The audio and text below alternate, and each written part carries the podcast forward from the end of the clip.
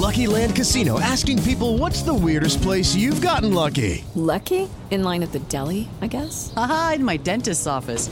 More than once, actually. Do I have to say? Yes, you do. In the car before my kids' PTA meeting. Really? Yes. Excuse me, what's the weirdest place you've gotten lucky? I never win and tell. Well, there you have it. You can get lucky anywhere playing at LuckyLandSlots.com. Play for free right now. Are you feeling lucky? No purchase necessary. Void where prohibited by law. 18 plus. Terms and conditions apply. See website for details.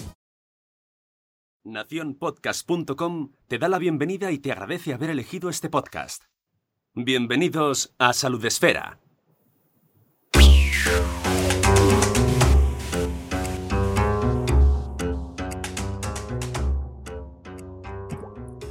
Bueno, aquí tendría que sonar la voz maravillosa de Margot, pero esto, amigos, es un episodio especial de Salud Esfera que nos hemos montado aquí en vacaciones porque lo valemos y porque, oye, mm, hace falta, ¿no? Nos, nos hemos encontrado con un caso importante y urgente y hemos considerado que era necesario volver de la playa para contaros. Buenas tardes, amigos, bienvenidos en directo al podcast de Salud Esfera. Eh, yo soy Mónica, Mónica de la Fuente, directora de Salud Esfera, y hoy estoy acompañada. No tengo a la gran familia de Salud Esfera conmigo, pero eso sí, tengo a Sune de fondo. Buenas tardes, Sune. Hola, buenas tardes. Hola. Vengo, vengo a Y- informarme, yo a informarme. Exactamente. Bueno, tú y mucha gente, porque este tema parece que ya no lo sabemos muy fenomenal, pero habrá hay mucha gente que no esté al tanto, como tú en tu caso, ¿no? Como en este caso, que eh, no, has encendido la tele y no has visto Twitter o yo qué sé, y no te has enterado de la alerta sanitaria por listeria con la que nos eh, estamos levantando estos días. Para hablar sobre este tema con rigor, con criterio y con una voz estupenda y una risa maravillosa, nos hemos hecho acompañar, porque, no, porque ya ha querido venir con nosotros, de la farmacéutica Gemma del Caño. Buenos días, Gemma, ¿cómo estás? Pues muy requete bien, encantada, hija. Y si me dices todas esas cosas, pues ya emocionada. Hombre, es que a 23 de agosto, currando, aquí como estamos, Oye, pero no merecéis menos, ¿no? bueno, gracias. Ya está, gracias. es así. Es, es que esto, esto merece la pena volver si es para oír estas cosas. Pero no vamos a pasarnos aquí el rato contándonos cosas en- ella y yo. No, hemos venido a explicar en qué consiste este tema de la listeria porque eh, seguro que estáis volviendo ahora de vacaciones, os pilla de- en el pueblo, en la playa y os estáis enterando de cosas que os van llegando, que si avisos, que si por Twitter, que si por WhatsApp, tu madre, tu suegra no sabe eso, no lo compre. Mm, vamos a poner un poco de orden. Gemma, esto de la listeria, ¿qué es? Bueno, pues la listeria es un patógeno, es una bacteria patógena que tiene en muchísimos alimentos, es un patógeno ambiental, o sea, eso significa que está casi casi en cualquier sitio y es posible que contamine algunos alimentos y esos alimentos, pues eh, al comerlos nosotros, nos provoque una enfermedad que se llama listeriosis. En principio, para eh, la población general, pues supone una gripe fuerte, bastante fuerte, pero sí que hay algunos eh, grupos de riesgo que deberíamos pues, tener mucha más precaución porque ahí sí que se puede complicar y ser bastante grave. De hecho, estamos viendo, y procesa- precisamente por eso eh, estamos ahora mismo en alerta sanitaria, estamos viendo casos eh, de gente que está hospitalizada e incluso fallecimientos. Eso es, es que mira, para, ya te digo, la población general lo normal es que sea eh, pues vómitos, diarrea, rigidez, mucha fiebre, pero para grupos como embarazadas, bebés, niños, ancianos o inmunodeprimidos, por ejemplo los trasplantados, bueno, pues eh, la listeria sí que puede ser una enfermedad muy grave. Eh, la mujer que lamentablemente ha fallecido pues tenía 90 años, sí que es verdad que es el sistema inmune que tienen ellos es mucho más pequeño y esta bacteria ataca de forma muy fuerte, ¿no? Entonces, bueno, sí que hay que tener mucha más precaución en, este, en estos casos, por eso la gente está hospitalizada, sobre todo para, para revisión y para que tengan ese control de- del medicamento, bueno, pues lo mejor posible, ¿no? Este brote ha empezado o se ha dado o se ha producido en Sevilla y ahí es de donde surge, desde donde surgen los primeros casos y se han retirado todos los productos de la empresa desde donde ha ocurrido, bueno, desde donde han salido estos productos eh, contaminados, se puede decir. Sí, sí, Um, claro. contaminados. Contaminado, sí, sí, está perfecto. la empresa Magrudis. Y bueno, pues todos ahora estamos escuchando hablar eh, de la carne mechada, ¿verdad? Que es como el producto ya, madre mía, la que le ha caído a la carne mechada. La que le ha caído, pobre, con lo rica que está. Yo sí, se no han sé. retirado todos los productos desde mayo, ¿eh? O sea, está en el mercado, ya no se va a encontrar ningún lote. Me lo han preguntado muchas veces que cuáles eran los lotes afectados. Da igual, todos, todos desde mayo se han, se han retirado eh, y todos los demás productos de la misma empresa también. Y sobre todo, bueno, es por precaución. No es que haya habido eh, ningún dato más de listeria, ningún producto más, pero por precaución nosotros siempre tenemos que pensar en el consumidor y es mejor retirarlo todo. ¿Cómo se produce esta contaminación? ¿Cómo se ha dado este caso? ¿Y por qué ahora de repente estamos todos hablando de la listeria? Bueno, pues ah, estamos hablando todos de la listeria porque este es un caso particular. Eh, la listeria, como te contaba antes, es un patógeno ambiental, está en muchísimos sitios, eh, desde las granjas hasta, bueno, pues eh, incluso en nuestras neveras, ¿no? Luego, si quieres, hablamos de qué cosas podemos hacer nosotros Sí. para intentar evitar esas contaminaciones.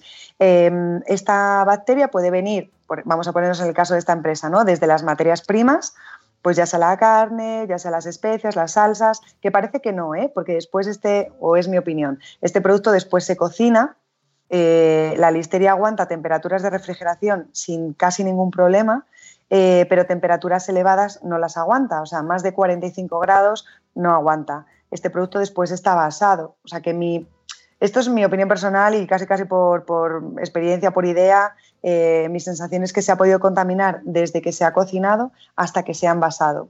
Eh, como la listeria aguanta sin problemas en la refrigeración, incluso aguanta bien en congelación, pues en todas las fases del proceso ha estado multiplicándose en el, en el producto y cuando ha llegado al consumidor y lo ha consumido, bueno, pues se ha contagiado también.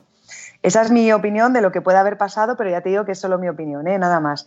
Pero la listeria no solo está en este producto, de hecho en este producto es extraño porque no es el habitual de los que tengan más riesgo. Por ejemplo, hay mucho riesgo en la fruta cortada. Nosotros nos vamos a la playa, eh, compramos esa fruta que nos venden de forma ambulante, pues ahí el riesgo de listeria es muy, muy elevado.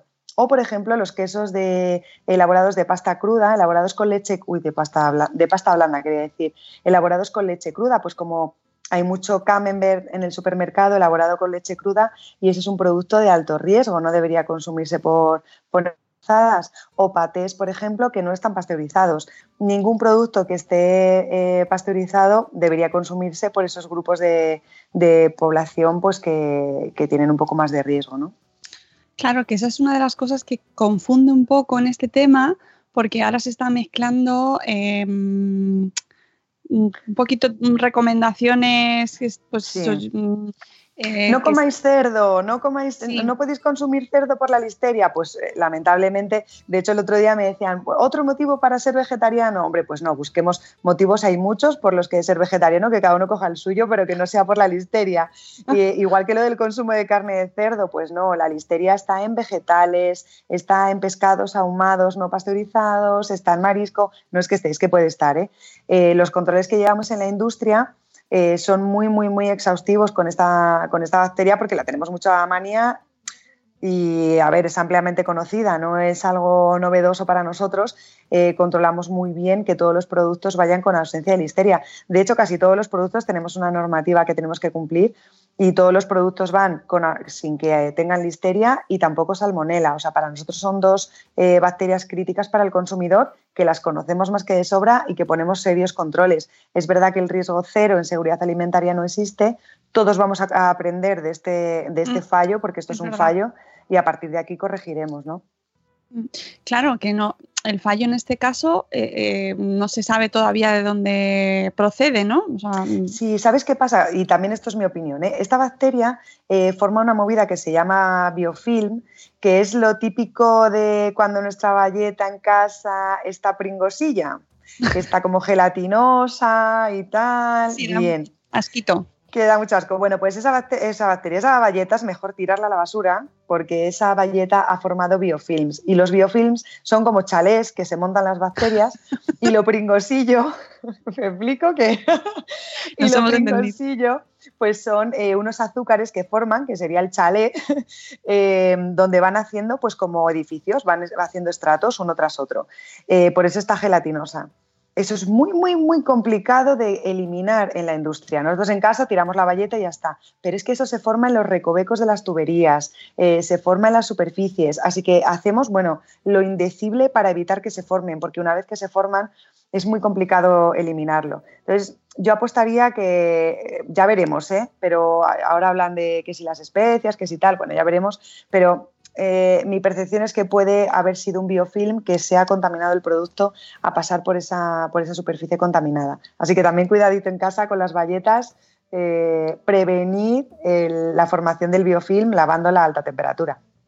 Y cambiándola muy a menudo también, ¿no? Cambiándola bastante a menudo, lavándola a alta temperatura y meterla en lejía y dejarla ahí quieta en lejía no sirve si no la laváis después a alta temperatura, ¿eh? Así que ojito lo de, con eso. Lo de meterlo en el microondas, Ah, pues sí, sí que se puede, eso un método de esterilización bastante bueno, tenéis que meterlo con agua. Es que no, te creas que es milagroso, ¿eh? Tiene que ser con unas condiciones específicas. No puedes meter la valleta únicamente en el microondas y ya está, porque ah, no sabes, no, porque no sabes de qué está hecha. Como no sabemos los materiales, no sabemos qué va a pasar en el microondas con ellos. Entonces, como deberíamos hacerlo es meterla en agua, y ahí meterla eh, durante unos 4 o 5 minutos en el microondas. Lo que estamos haciendo es hervir la alta temperatura y ahí sí la estamos esterilizando. Mucho cuidado al sacarla, que está a una temperatura que, ojo, ojito, que nos, que nos podemos quemar. Pero sí que es una alternativa, pero vamos, que es la misma que si lo cocemos en un cazo, eh, la vitrocerámica, vaya. O sea que es más o menos lo mismo.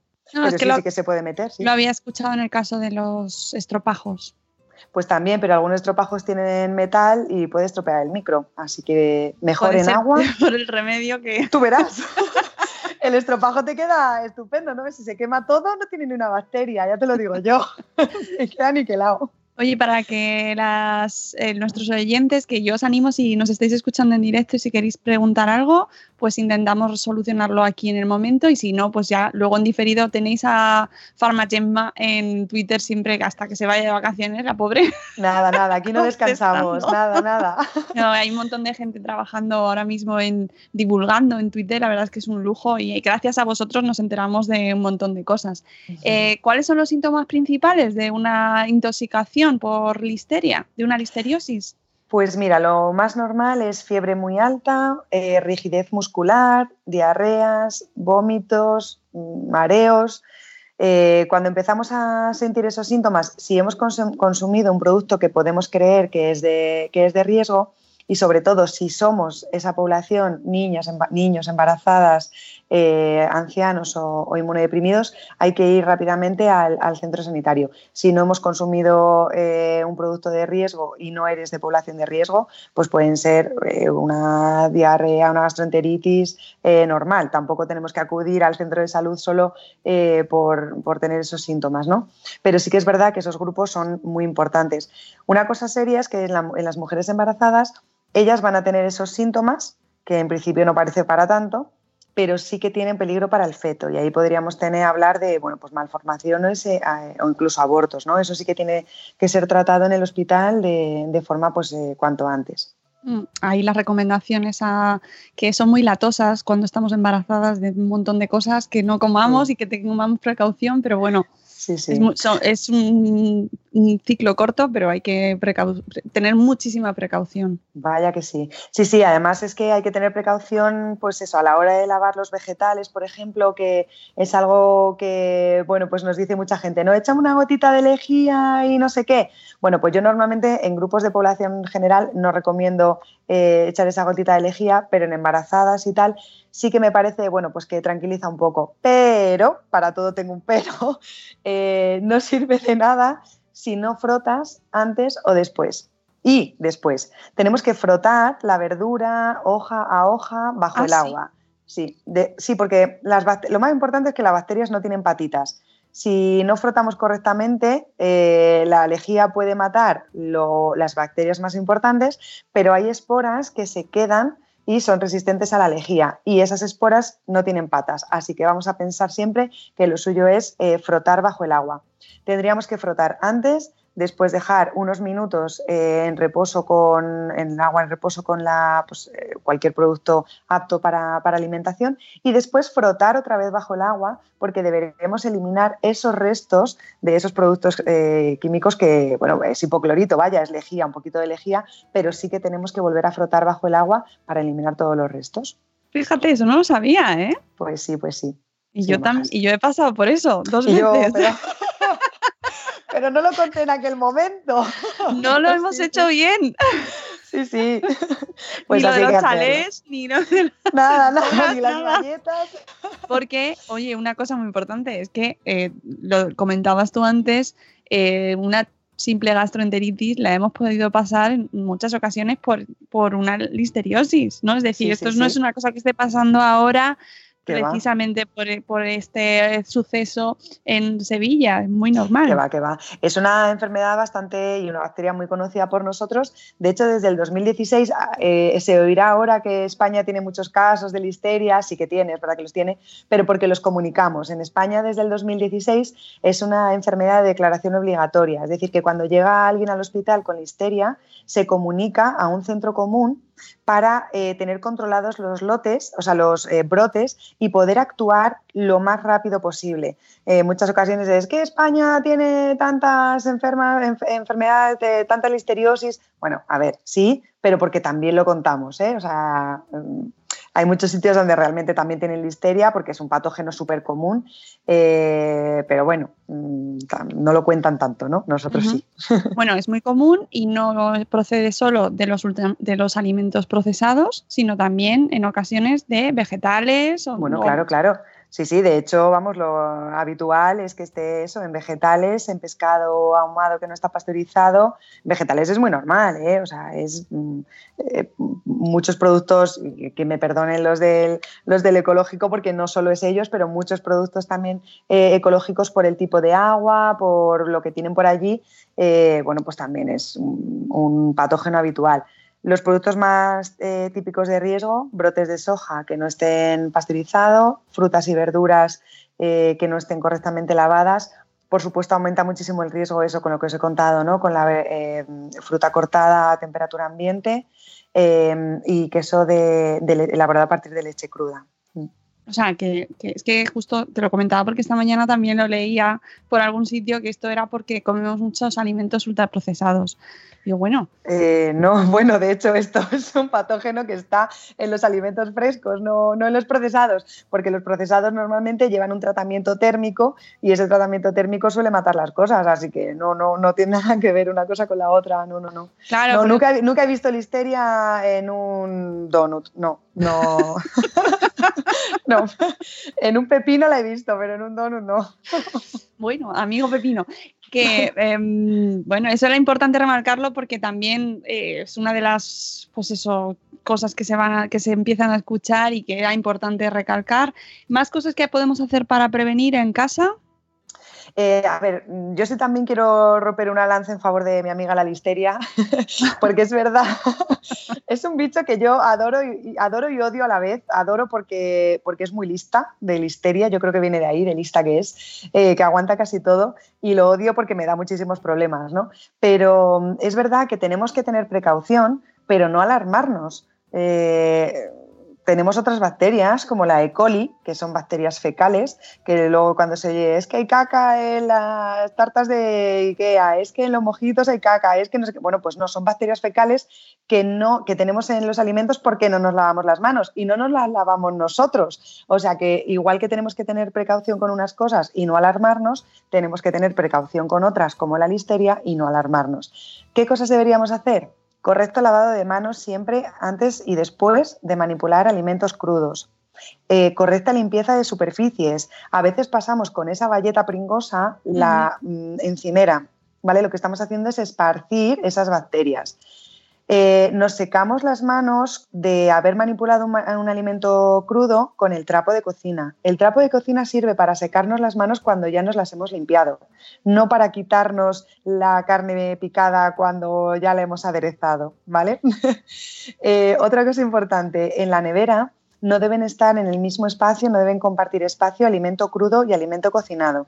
Los alimentos crudos, sobre todo los que vamos a descongelar, que pueden eh, eliminar liquidillo, pues el pescado, la carne, deben estar en la parte de abajo de la nevera con un plato o si podemos con una rejilla y el plato que caiga, el agua que caiga dentro del plato. Porque lo que esté en ese producto, en ese agua, puede caer, si lo ponemos en la parte de, arriba de la nevera, puede caer al resto de los alimentos.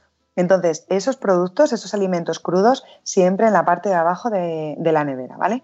Eh, como ya casi todas las neveras tienen un sitio especial para las verduras, pues las verduras las dejamos abajo, pero como veis están separadas del resto de, departamentos en la nevera. O sea que para cada cosa eh, en su sitio. Y luego, por supuesto, eh, intentad siempre consumir productos, intentad no, obligatorio, consumir productos pasteurizados y evitar los productos de riesgo, eh, sobre todo en embarazadas. ¿no? Yo sé que, el, por ejemplo, yo que sé, el queso crudo tiene un sabor especial, el queso de, leche cruda tiene un sabor distinto, pues chicas, mira, eh, son unos meses, aguantad un poco, ya lo comeréis después y, ya está, ¿eh? tampoco nos va a pasar nada merece el esfuerzo. Sí, yo creo que queda clarísimo. Lo de la nevera es muy importante y no es solo una cuestión de orden mental, sino. No, no, no, no. Es seguridad alimentaria. Y además te digo, los fabricantes de nevera no nos lo facilitan, porque ¿dónde nos ponen los huevos? En la puerta. ¿Cuál es el peor sitio para conservar los huevos? En la puerta. Ahora sabemos que, que los huevos tienen Mm, son bastante frágiles a los cambios de temperatura y deberíamos conservarlos en el mismo envase en el que viene del supermercado al fondo de la nevera. Bueno, pues no, nos ponen unas hueveras ahí a la puerta que son el horror. Señores, por favor, si algún fabricante de neveras me escucha en Salud Espera, que cambie el diseño de, los, de, los, eh, de las neveras, vaya. Bueno, ahora cuando termine yo de hablar contigo voy a cambiar los huevos de sitio. sí, sí, sí. Sí, porque pueden estar, no tiene por qué, ¿eh? pero pueden estar contaminados y, y si los ponemos en esas hueveras, pues cuando pongamos otro huevo se nos va a contaminar ese otro huevo. Y la nevera, la puerta de la nevera es el sitio donde más temperatura, variación de temperatura hay y eso al huevo le afecta. Vaya. Hablamos un día si quieres de las neveras. Me encantaría hablar contigo sobre las neveras un día, eh, porque creo que tenemos ahí mucho que identificar y cambiar.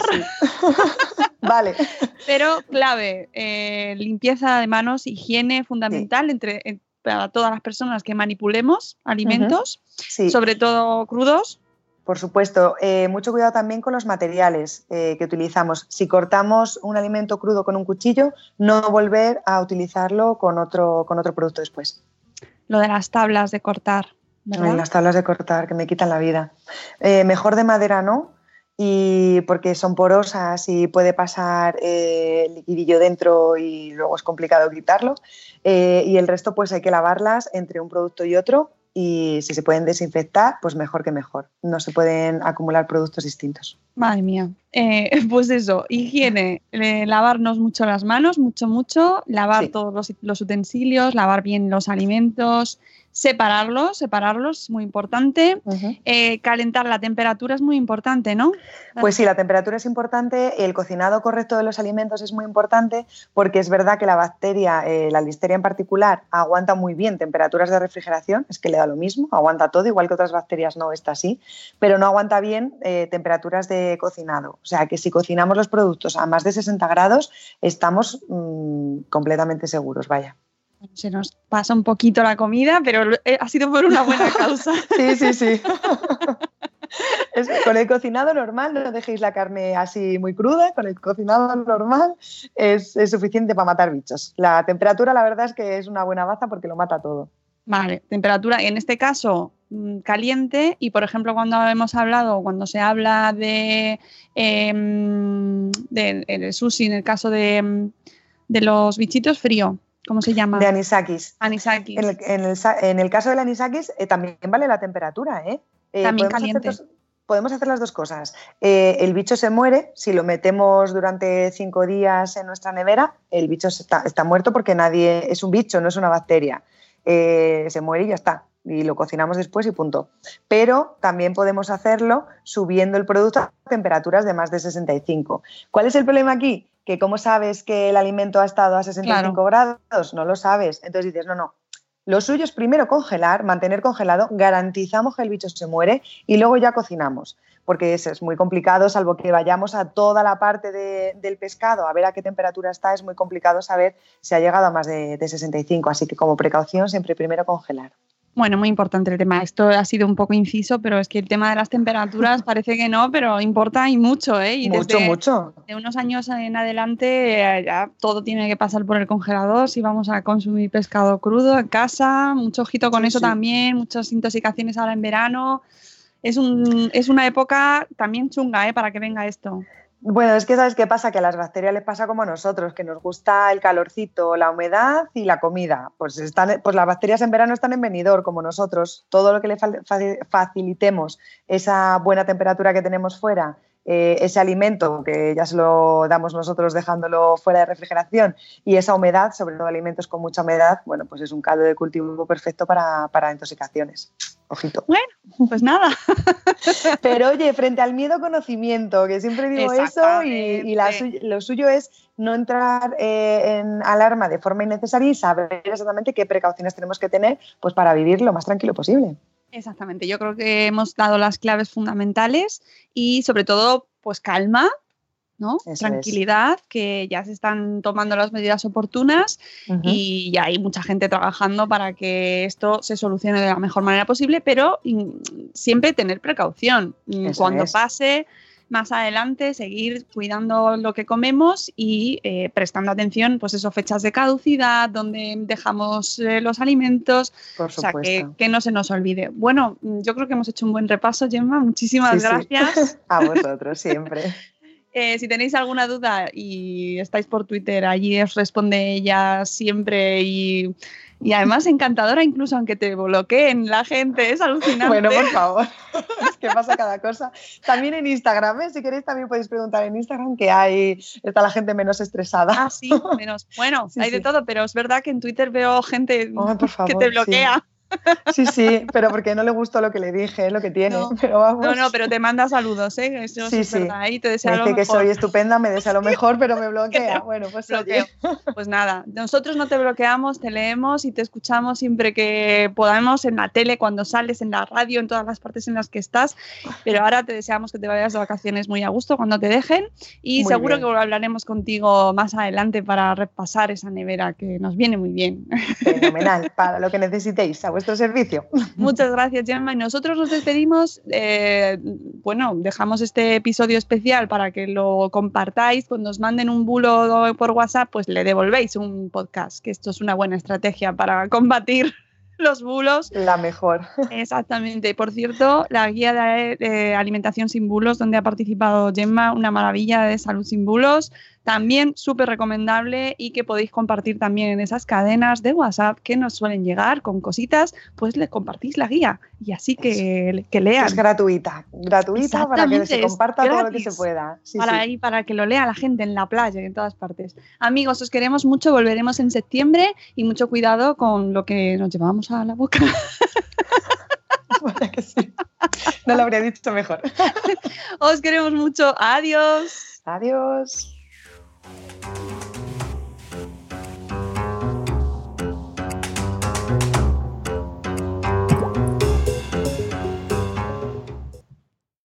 Lucky Land Casino asking people what's the weirdest place you've gotten lucky? Lucky? In line at the deli, I guess? Aha, in my dentist's office. More than once, actually. Do I have to say? Yes, you do. In the car before my kids' PTA meeting. Really? Yes. Excuse me, what's the weirdest place you've gotten lucky? I never win and tell. Well, there you have it. You can get lucky anywhere playing at LuckyLandSlots.com. Play for free right now. Are you feeling lucky? No purchase necessary. Void where prohibited by law. 18 plus. Terms and conditions apply. See website for details.